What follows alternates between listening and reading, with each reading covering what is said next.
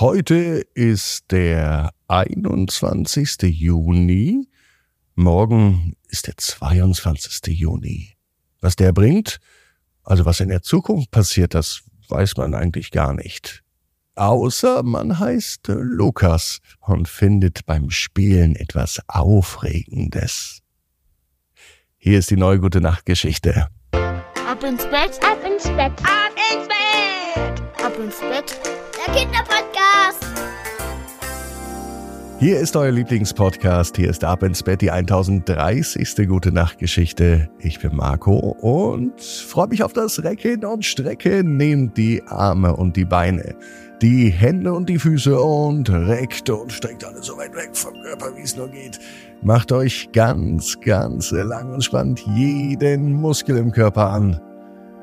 Und wenn ihr das gemacht habt, dann lasst euch ins Bett hinein plumpsen und sucht euch eine ganz bequeme Position. Und heute am Mittwochabend bin ich mir sicher, findet ihr die bequemste Position, die es überhaupt bei euch im Bett gibt. Hier ist die 1030. Gute Nacht Geschichte für Mittwoch, den 21. Juni. Lukas und die Reise in die Zukunft. Lukas ist ein ganz normaler Junge.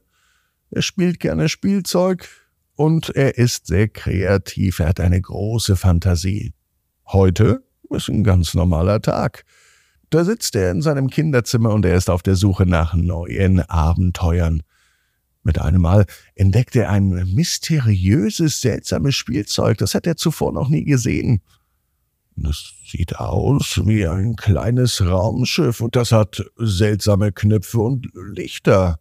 Lukas ist neugierig und fragt sich, woher es kommt und was es kann.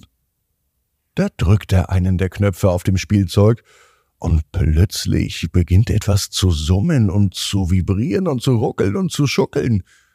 Zum Erstaunen von Lukas verwandelt sich das Spielzeug in eine echte Zeitmaschine. Mit dabei ist auch sein treuer Roboterfreund Bibo, der begleitet ihn nämlich überall. Und ohne zu zögern beschließen sie, eine Reise in die Zukunft zu unternehmen. Sie steigen in die Zeitmaschine und drücken den Startknopf. Die Zeitmaschine erwacht zum Leben. Lukas und Bibo finden sich in einer anderen Welt wieder. Sie sieht seltsam aus mit fliegenden Autos, hochmodernen Gebäuden und Robotern, die ganz viele Aufgaben erledigen. Lukas kann es kaum fassen. Er kommt aus dem Staunen nicht mehr raus. Er fühlt sich fast wie in einem Film aus der Zukunft.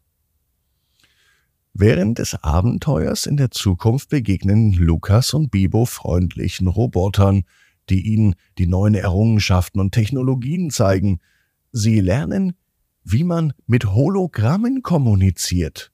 Hologramme sieht man nur, obwohl eigentlich gar nichts da ist. Es sind Computerwelten zu erkunden und sogar Zeitreisen, die man mit den Gedanken steuern kann.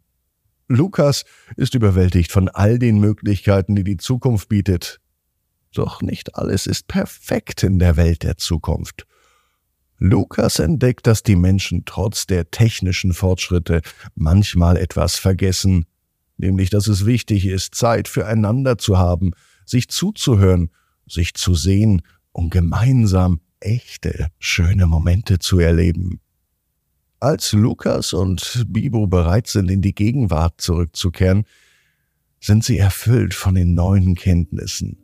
Und umso mehr sie in die Zukunft blicken, lieben sie das Jetzt und Hier. Ein Computer kann niemals Freundschaft ersetzen, das wissen die beiden. Dennoch freuen sie sich, dass sie reisen können, wohin sie möchten. Natürlich immer an der Seite ein echter Freund. Lukas, der weiß genau wie du. Jeder Traum kann in Erfüllung gehen. Du musst nur ganz fest dran glauben.